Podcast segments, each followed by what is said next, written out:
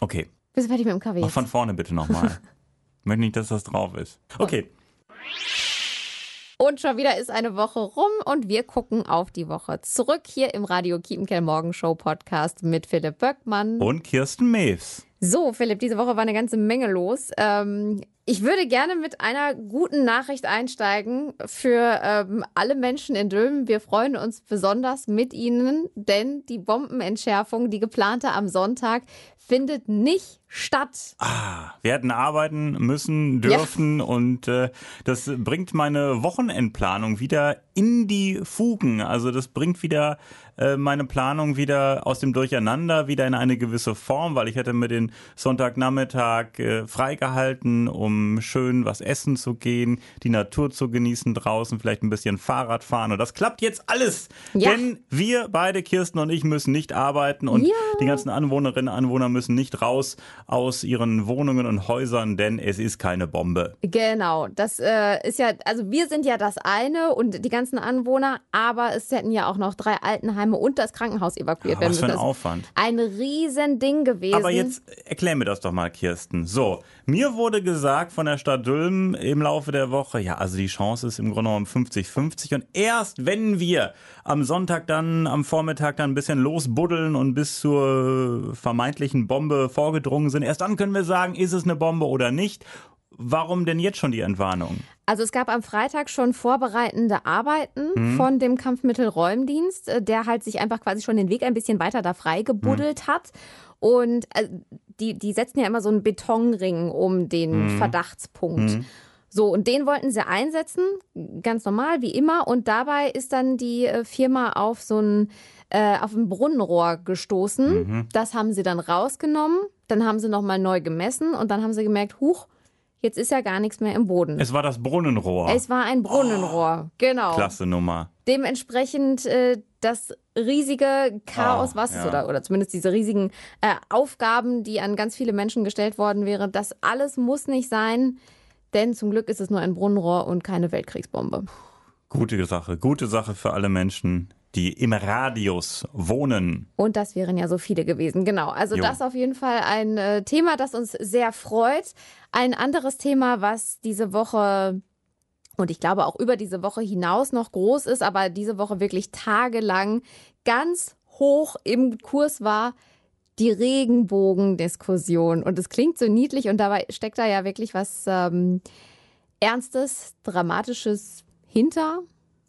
Ich glaube, das hat jeder mitbekommen, die ganze Diskussion, ob jetzt die Allianz Arena beim Spiel Deutschland gegen Ungarn bei der Fußball-Europameisterschaft nun in Regenbogenfarben leuchten sollte oder nicht. Die UEFA, der Europäische Fußballverband, hat es dann untersagt.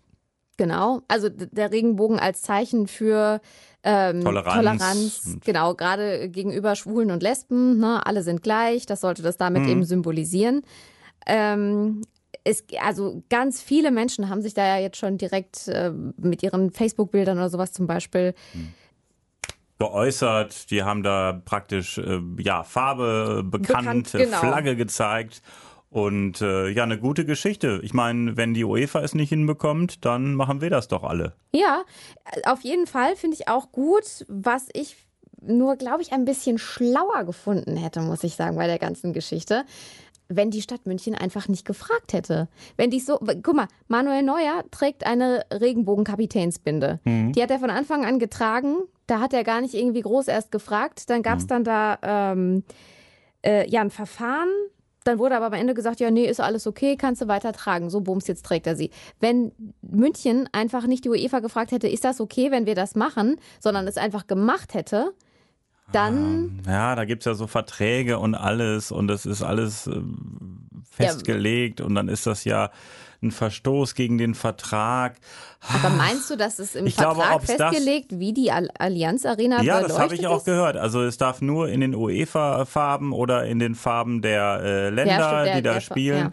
Also, ach, also ich glaube auch. Ähm, Aber dann hätte es da auch ein Verfahren gegeben. Ich ja. weiß nicht, ob, ob, es auch vielleicht Statuten gibt, die besagen, wie die Kapitänsbinde aussehen soll. Ich glaube einfach, so wie es jetzt ist, äh, ist es äh, im Grunde genommen gar nicht schlecht, dass jetzt ähm, alle mal der UEFA FIFA gezeigt haben, Leute, wenn ihr das nicht hinbekommt, dann machen wir das halt. Und selbst die UEFA hat ja, habe ich im Internet gesehen, ihr Logo schön mit Regenbogenfarben geschmückt. Und das äh, und ich meine, es kommt ja auch nicht drauf an an dem Abend, ob jetzt wie gesagt unbedingt diese Arena äh, in Regenbogenfarben mhm. oder nicht. Ich glaube, das hat eine wahnsinnig tolle Diskussion angestoßen und äh, das ist schon äh, ein Sieg ja. für die Demokratie, für die freie Welt, ja. für uns alle. Am Ende ist wahrscheinlich auch es jetzt so rum ähm, ein viel größeres Thema geworden, als wenn mhm. einfach die Allianz Arena in Regenbogenfarben geleuchtet hätte. Ich finde aber auch, dass man das, also die UEFA ist da halt einfach auch echt in einer unglücklichen Lage. Ich finde, da wird jetzt so viel auf die geschimpft. Das muss mhm. man aber ja auch sehen.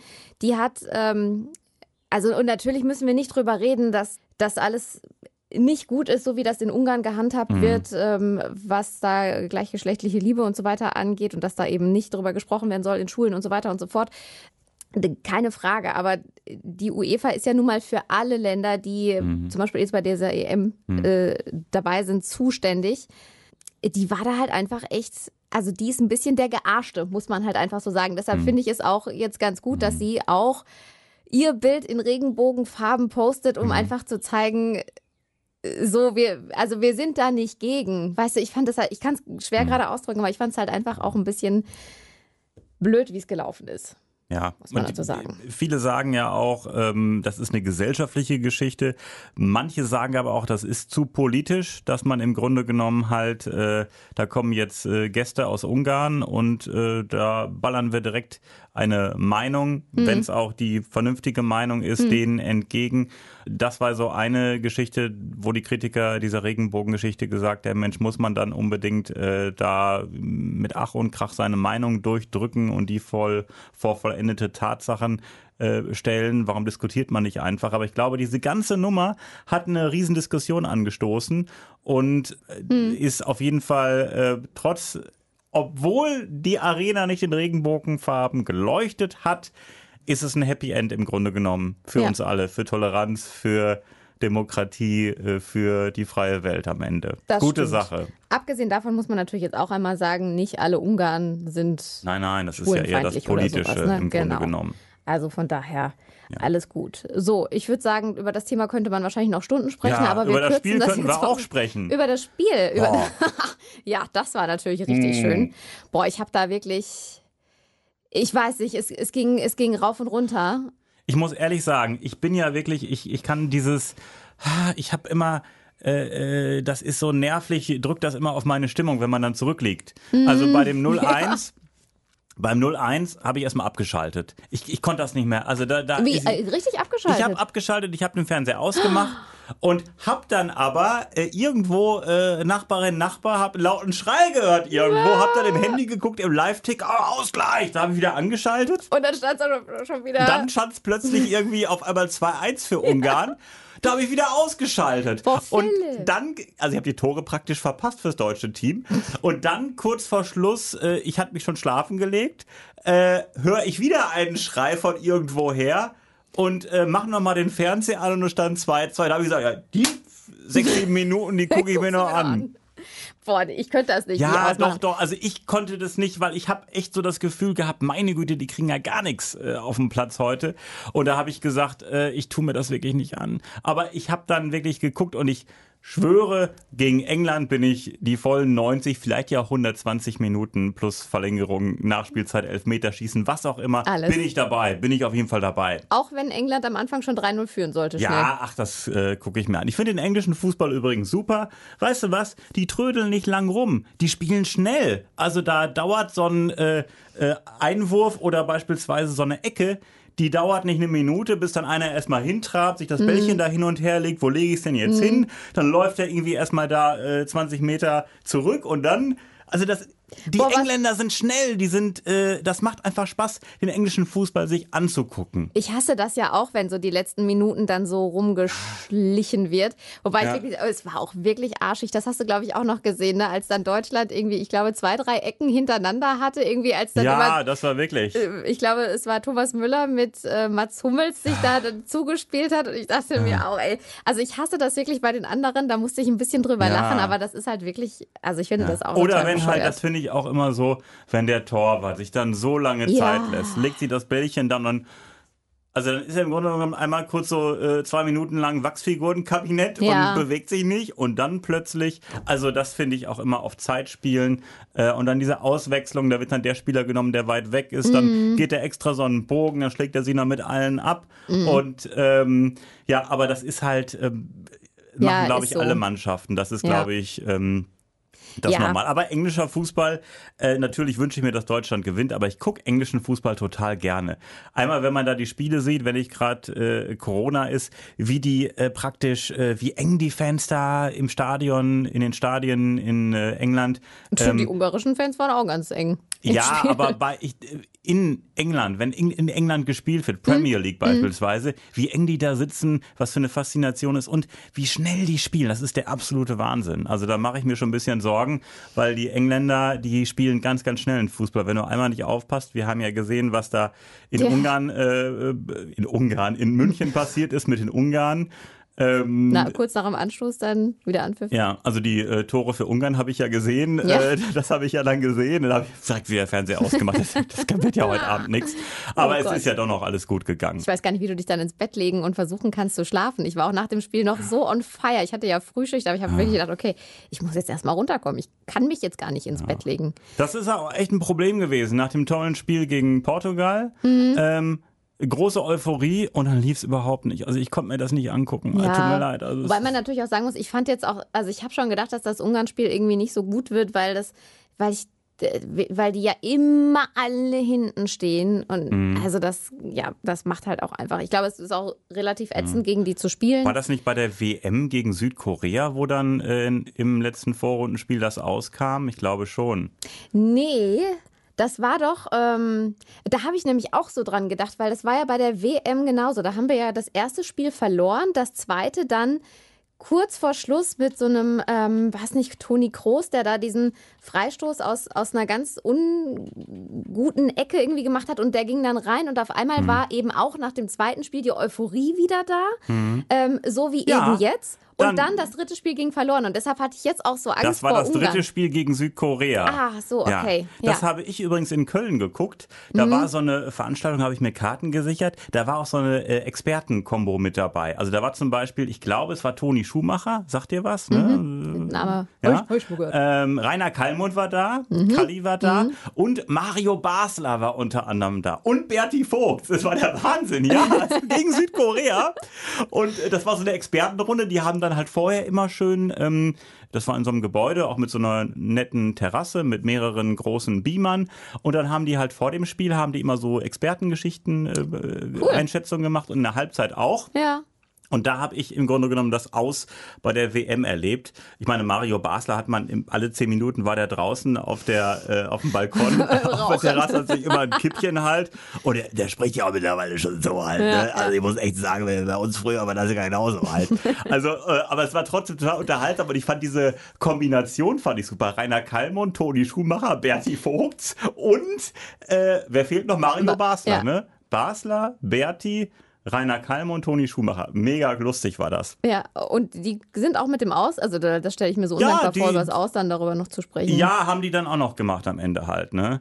Und äh, ich glaube, die Veranstaltung wurde dann nach dem äh, nach der Gruppenphase nicht fortgeführt, weil halt alle hatten damit gerechnet, eigentlich, dass Deutschland äh, weiterkommt. weiterkommt. Irgendwie. Ja, klar. Ich hatte mir schon überlegt, Mensch, das hat so viel Spaß gemacht. Das waren so coole Typen, die standen dann auch neben einem so und ähm, gab auch lecker Essen und Trinken und Currywurst danach. Sonst würdest du da nicht hingehen. Ja, äh, ich war auch vor allem wegen Berti Vogts und Mario Basler und Rainer Kallmund. Die haben Und ja einen hohen Essens. Unterhaltungswert. Und Toni Schumacher, ich habe es ja schon fünfmal gesagt, wer alles dabei Ja, war. ich glaube auch, wir Aber ich wollte langsam. nur ganz kurz sagen, ähm, ich habe mir schon überlegt, Mensch, das hat so viel Spaß gemacht. Da wollen wir doch auf jeden Fall irgendwie, will ich da auf jeden Fall nochmal irgendwie Achtelfinale, Halbfinale oder Viertelfinale oder Finale mir nochmal Karten sichern. Und dann plötzlich 0 zu 2 gegen Südkorea im dritten Mhm. Gruppenspiel, hat auch keiner mit gerechnet. Äh, ausgerechnet gegen Südkorea, wo man eigentlich denkt, das müssen Das die eigentlich machen halt. Ne? Ja. ja, also das, so habe ich das erlebt. Äh, und ja, drittes äh, Gruppenspiel äh, birgt immer eine gewisse Gefahr. So, und jetzt, um äh, dann das Thema Fußball auch mal zu beenden, Ja. weil wir uns ein bisschen da rein verlieren. Ja. Dein Tipp fürs England-Spiel?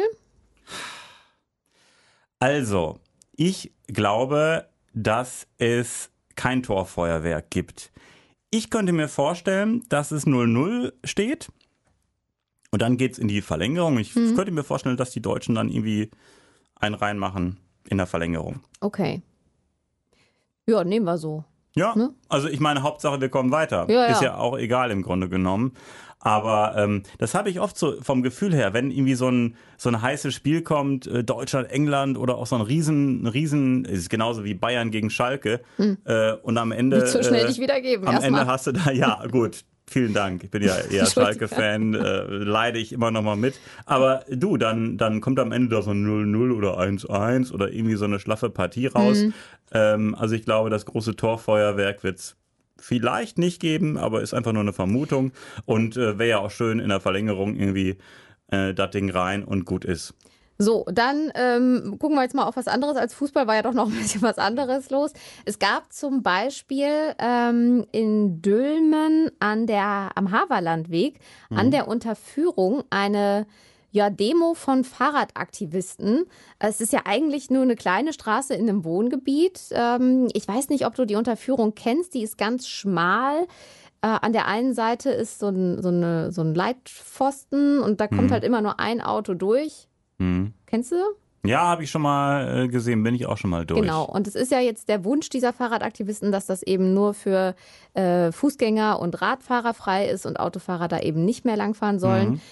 Es hat riesen Wellen geschlagen und es war ein ganz großes Thema auch äh, auf Facebook bei Radio Kiepenkerl. Haben sich äh, ganz viele von Mhm. euch drüber unterhalten und gesagt, ja, fände ich total gut, wenn da die äh, Fahrräder nur noch fahren dürfen und keine Autos mehr. Mhm. Und andere sagen, ja, aber dann wird's ja total voll und dann, das soll ja gerade eben den äh, Bahnübergang da entlasten, sonst ist ja überall Stau. Und ähm, was machst du, wenn äh, da irgendwie Probleme äh, auf der Zugstrecke sind und die Schranken bleiben unten?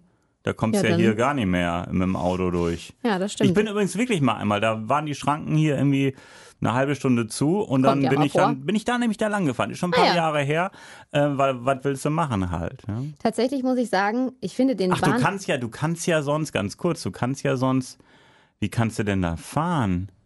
Ja, durch die Wohngebiete gurken, ne? Muss dann vielleicht nicht die Unterführung nehmen, aber muss dann da halt. Kommt man da durch? Ja, oder du machst halt, du fährst halt irgendwie bei Ja, der einen Autobahnauffahrt äh, raus und dann wieder dann auf die Autobahn dann wieder runter. Also ist auf jeden Fall echt äh, schwierig. Mhm. Die Frage ist, ob man das einfach nochmal die Brücke sprengt und einmal neu baut und ein bisschen größer. Weiß nicht, ob Ja, das aber sie geht. wollen ja eher, dass, Ja. dass da eben keine Autos mehr fahren. Wobei ich Ja. tatsächlich sagen muss, ähm, ich mit meinem kleinen C1, und das ist ja nun mal wirklich ein kleines Autochen, ja. ich fahre da schon sehr langsam, weil Mhm. ich immer Angst habe, dass ich mir irgendwo einen Spiegel abfahre oder sonst irgendwas, weil das halt Mhm. sehr schmal ist. Aber ich kann auch verstehen, gerade wenn man da wohnt, Ja. und das ist ja da auch noch in der Nähe eines Kindergartens, von daher kann ich das total verstehen, wenn man da sagt, okay, Mhm. Ja. Mhm. also ohne Autos wäre schon schöner hier. Ja. Bin gespannt, wie es da in der Sache weitergeht. Auf jeden was Fall. sie die Stadt Dülmen einfallen lässt. Die ist, glaube ich, zuständig. Ne? Die müssen mal gucken, wie es geht. Genau, die äh, sprechen da auch ja, noch drüber. Dann ein anderes großes Thema in Nottuln. Marie-Therese Wübgen ist, finde ich mittlerweile ist schon so ein Name, der steht schon für sich. Da weiß man eigentlich schon, was los ist. 97-Jährige, seit Ende Mai mit ihrem Rollator unterwegs und sammelt Spenden für Mary's Meals, also für Kinder in Afrika, dass die ihre Schulessen bekommen. Wollte eigentlich dann nur mal so ein bisschen mit ihrem Rollator eben äh, spazieren gehen und ich glaube knapp 2000 Euro zusammensammeln. Jetzt ist großes Finale eben äh, Freitag und ähm, sie will die 100 Kilometer voll machen. Krass. Ne? Ja. Jeden Tag halt unterwegs und äh, nicht nur die 100 Kilometer voll machen, sondern auch noch äh, über 50.000 Euro hat sie schon gesammelt durch die Aktion. Ich meine, das ist natürlich auch der Hammer. Da läuft Wahnsinn. eine 97-Jährige eine Spenden, äh, einen Spendenlauf. Ne? Das Hm. Krass. Ist, ja. Mega Engagement, mega Einsatz und das schlägt ja wirklich bundesweit Wellen. Ja, auf, ja, ich sag ja. jeder weiß irgendwie Ja. bei dem Namen schon direkt, okay, das ist Ja. doch hier die eine, die ja, mit ja. ihrem Rollator also unterwegs sie bringen ist. Nottuln groß raus. Ja, Ja. allerdings. Ist ja auch äh, große Feier da, ähm, sind alle dabei bei dem Mega, finalen Lauf ja. und so. Total schön, vor allem auch, dass man einfach dann in dem Alter, äh, wenn man denn dann so fit ist, einfach auch noch so was für andere was Gutes tun kann. Finde ich total schön. Daumen hoch. Jo. Und noch eine Sache diese Woche ist Es ist ja so viel los, es ist ja dir. unfassbar. Das wollen wir noch kurz ansprechen, Ja. denn es ist Spargelsilvester. Ach, Am, lass mich kurz überlegen, am Donnerstag gewesen. ah. Hast du Spargel gegessen dieses Jahr? Ja, aber äh, auch nicht so viel, weil ich meine, im Restaurant war ja eher schwierig äh, Ja. die meiste Zeit. Äh, und zu Hause bekomme ich den nicht so gut hin. Also, Sag mal, haben wir da schon mal drüber gesprochen? Nee. Habe ich mit jemand anderem drüber gesprochen, Nee. dass irgendwie Spargel zu Hause machen ähm, irgendwie so überhaupt nie bei mir auch Thema mit dieser war. Soße und allem. Ah, das ist echt, also ich gehe lieber Spargel essen. Ja, ich hatte da vor allem immer, ich dachte mal, das wäre so kompliziert. Ich habe das letztes Jahr im Lockdown dann zum ersten Mal gemacht, selber Spargel. Und habe ich gedacht, Mhm. oh, naja, so schwer ist es auch wieder nicht, ne? Hat es denn auch geschmeckt? Jo. Hat es auch anderen geschmeckt? Oder haben die dann gesagt, ja, danke, Kirsten, Ja, super. Wir haben das nur zu zweit gegessen Ach und wir haben okay. den auch zu zweit gemacht. Ach, Schnuffi. daher- Ja, Schnuffi, war. Schnuffi war da. Ja, du nennst ihn Schnuffi. Ich Lebenspartner Schnuffi.